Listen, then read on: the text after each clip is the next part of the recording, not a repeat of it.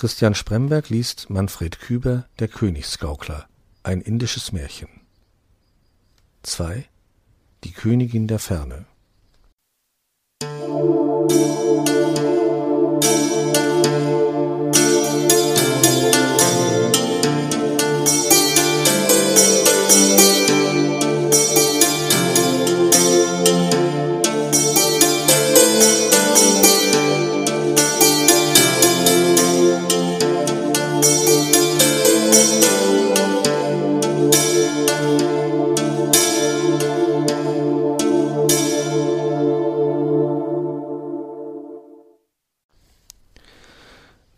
müsst ihr euch denken, ihr habet viele Jahre mit Mantau und dem alten Manne zusammengelebt, oben auf der Hochebene von Tibet, die nur selten eines Menschen Fuß betritt. Es ist ein raues, einsames Land, Eis und Schnee kommen und gehen auf ihm, und die wilden Winde singen ihre Klagelieder in seinen Klüften. In die kleine Hütte der beiden Menschen aber schauten keine Augen als die Augen der Sonne, des Mondes und der Sterne, und keine anderen Gäste sahen sie um sich als die Tiere der Wildnis, die Mantaus Jugendgespielen waren. Die Bergziegen schenkten ihnen ihre Milch und die Waldbienen ihren Honig aus Brüderlichkeit und um den Segen Brahmas.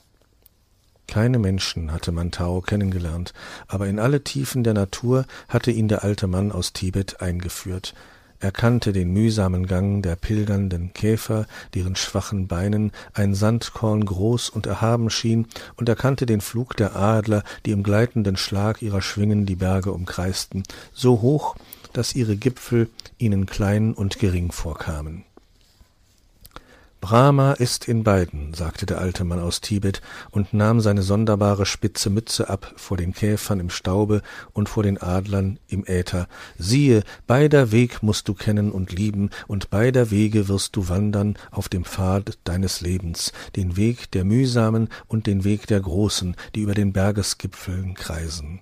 Denn du bist Mantau, der Königsgaukler, und wirst wandern den Weg des Erhabenen. Mantau schaute auf die Käfer und auf die Adler, und er sah, wie die Sandkörner klein waren und groß erschienen, und wie die Berge groß waren und klein erschienen, und er lernte erkennen, wie die Dinge ineinander übergehen, dem, der auf Großes und Kleines schaut, mit den gleichen Augen der Andacht.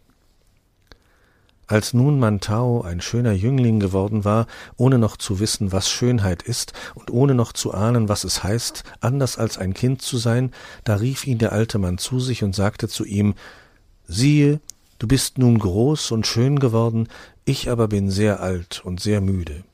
Es ist nun an der Zeit, dass du deinen Weg wanderst und dass ich von dir gehe.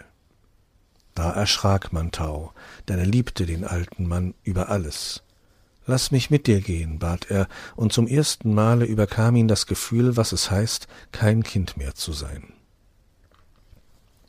Nimm mich mit dir dahin, wo du hingehst. Dahin, wo ich hingehe, kann ich dich nicht mitnehmen, sagte der alte Mann, denn siehst du, ich gehe fort von dieser Erde. Soll das heißen, dass du sterben musst? fragte Mantau. Nein, ich muss nicht sterben, sagte der alte Mann und lächelte. Sterben ist ein Wort der Täler, ich aber gehe in die Berge. Siehe, alle Namen der Berge um dich herum habe ich dich gelehrt in den Jahren deiner Kindheit. Brahma segne deine Kindheit, sie war ein Gnadengeschenk für mich, alten Mann. Alle Berge haben wir miteinander gekannt und geliebt. Wir haben die Stunden gewusst, wann die Sonne über ihren Riesenleibern aufging und wann sie sie im Sinken vergoldete. Wir haben die seltsamen Gestalten beobachtet, die das Mondlicht um ihre weißen Firnen wob. Wir haben sie gekannt, wie wir die Käfer und die Adler kannten. Von allen Bergen aber kannte und liebte ich am meisten den Lishana, nicht weil sein Gipfel einer Krone gleicht, nicht weil seine massigen Glieder schön sind wie ein Tempelgebäude, auch nicht weil er groß und gewaltiger als er ich habe ihn gekannt und geliebt vor allen, weil ich wusste, dass ich einmal auf ihm den großen Heimweg antreten würde, zum Erhabenen, von dem ich kam. Ich werde oben nicht sterben, sage das ja nicht, du, der auch nie sterben darf. Ich werde meinen alten, müden Körper ablegen, wie ich es jede Nacht tat, wie ich es oft im Wachen getan habe, wenn mein Geist sich von seinen Fesseln lösen durfte und ich mit inneren Augen über Berge und Täler schaute und auf die wirren Wunder dieser Erde. Nun lass uns auf den Lischanna steigen, dass ich meinen Körper für immer ablege wie ein altes Gewand und den Erhabenen schaue von Angesicht zu Angesicht. Mantau schwieg. Der alte Mann aber streckte noch einmal seine Hände über die Halde aus, auf der seine Hütte stand, und segnete die Käfer und die Adler und die Bergziegen und Waldbienen, die ihn genährt hatten, mit dem Segen Brahmas. Dann ging er mit leuchtenden Augen seinen letzten Gang, und Mantau folgte ihm. Auf halber Höhe des Berges blieb der alte Mann stehen und wandte sich zu Mantau. Siehe, sagte er, unter dir die Täler im Abendsonnenschein, Dahin musst du nun gehen, denn jetzt ist dein Weg der Weg zu den Tälern der Menschen, bis du einst wieder zurückfindest auf deinen heiligen Berg. Diese Täler sind das heilige Land von Indien, das voll wirrer Wunder ist. Bunte Lampen brennen sie in den Tälern, aber es sind Lampen, die bald erlöschen. Du wirst ihnen fremd sein, den Menschen in den Tälern, sie werden dich vielleicht für einen Bettler halten, für einen Gaukler, du aber vergiss nicht, dass du ein König der Berge bist. Nun lass uns Abschied nehmen, Mantau, mein Königsgaukler, lass uns Abschied nehmen für dieses Leben, und ich danke dir für deine Kinderjahre, die meine Seele durchsonnt haben. Mir danke nicht, diesen Dank statte ab allem, was atmet, statte ihn denen ab, deren Lampen erlöschen. Der Erhabene segne dich, der du nicht mein Kind warst und doch mein Kind warst, das Kind meiner Seele und meines Geistes für eine Zeit, die nun zu Ende ist. Mit diesen Worten nahm der alte Mann seine Mütze ab, jene sonderbare spitze Mütze, die immer noch dieselbe war seit dem lange vergangenen Tage, da der alte Mann das kleine Kind auf der Landstraße in seine Arme genommen hatte. Die Mütze war um vieles schmutziger und unscheinbarer geworden in den vielen Jahren, aber Mantau erschien es, als wäre es eine Krone, die der alte Mann abnahm, um sein Haupt zum Abschied zu entblößen vor dem, den er als ein kleines Kind in seine Berge getragen hatte. Da fiel Mantau, der Königsgaukler, in die Knie und weinte bitterlich. Der alte Mann aber ging mit festen und geraden Schritten weiter auf seinen geliebten Berg Lischanna hinauf, und sein weißes Haar flatterte im Abendwind. Mantau sah ihm nach, bis er ihn nicht mehr sehen konnte. Da sank die Sonne über den Gipfeln der Berge von Tibet. Nun schlief Mantau die letzte Nacht in der Hütte seiner Kindheit. Ihm war sie ein königlicher, Palast gewesen, geschmückt mit den bunten Bildern seiner Kinderseele und der Seele des alten Mannes, der auch eine Kinderseele hatte und der nun von ihm gegangen war. Zum ersten Male sah Mantau, dass der königliche Palast seiner Kindheit eine ärmliche Hütte war, und er schlief einsam und traurig ein. Am anderen Morgen aber wollte er, wie es ihm der alte Mann zum Abschied gesagt hatte, von den Bergen in die Täler niedersteigen, zu den wirren Wundern Indiens, zu denen seine Seele ihn zog, ohne dass er es wusste. Um Mitternacht erwachte er, und da erschien es ihm, als seien die Wände seiner Hütte seltsam verändert, als seien sie feingliedrige Blütenblätter einer Lotosblume geworden, in deren Kelch die Sterne schauten. Von der Lotusblume aber spannen sich lauter feine, feste Fäden weit, weit hinaus und hinunter in die Täler Indiens. Und ihm war, als müsse er diesen feinen Fäden folgen, mit denen er sich verkettet fühlte, er wusste nicht wie.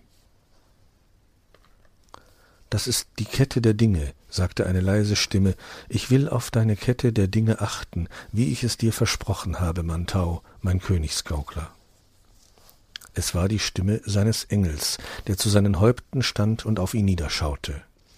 Mantau aber sah ihn nicht, Mantau sah in die Sterne.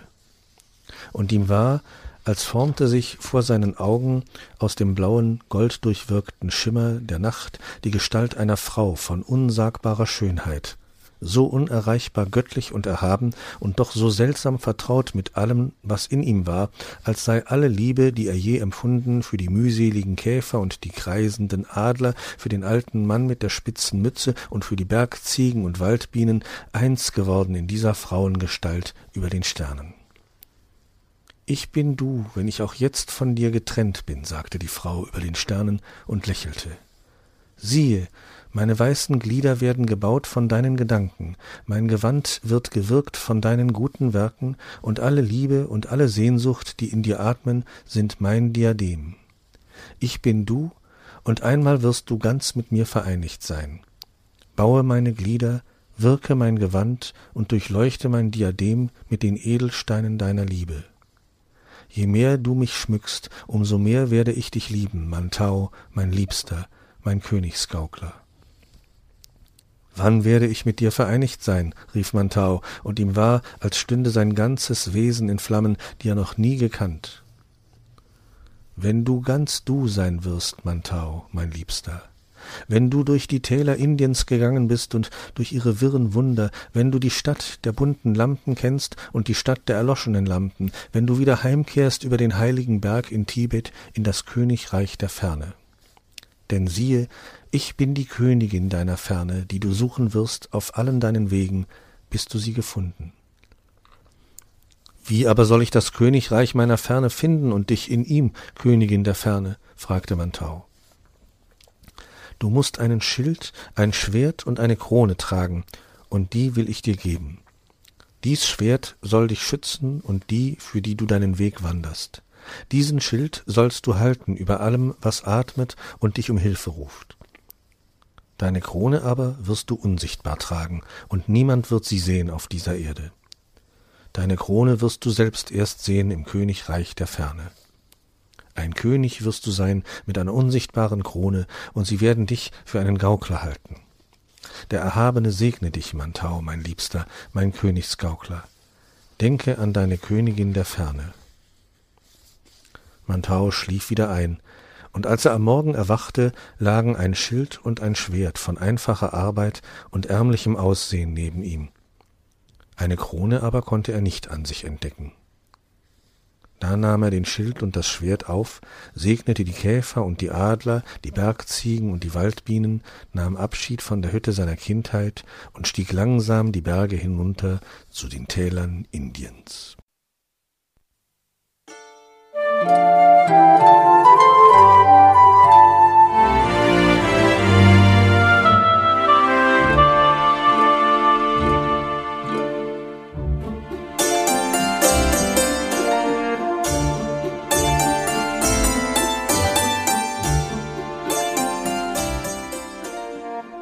Hörtest eine Audioproduktion von Blinzeln Media, zu finden im Internet auf www.blindzellen.org. Blinzeln schreibt man in unserem Fall immer mit einem D in der Mitte. Wenn du uns gerne kontaktieren möchtest, so geht das einerseits per E-Mail an podcast.blindzellen.org oder du verwendest dafür unser Kontaktformular auf unserer Homepage direkt zu finden unter kontakt.blindzellen.org. Wenn du uns einen Audiobeitrag für die Sendung zukommen lassen möchtest, dann benutze doch hierfür am einfachsten unseren Podcast Anrufbeantworter. Den erreichst du im deutschen Festnetz unter der Telefonnummer 05165 439 461. Und wenn du aus dem Ausland anrufst, dann ersetze einfach die vorangegangene 0 gegen die Ländervorwahl für Deutschland. Das ist die 0049. Wir freuen uns über Lob, Kritik, eine Rezension oder Bewertung unserer Audioproduktion dort, wo du sie gehört hast. Konnten wir dich hiermit gut unterhalten und informieren? Du findest bei Blinzeln zahlreiche weitere Audioproduktionen aus allen Bereichen und zu allen Themen. Entweder bei uns auf der Homepage www.blinzeln.org oder dort, wo es Podcasts gibt.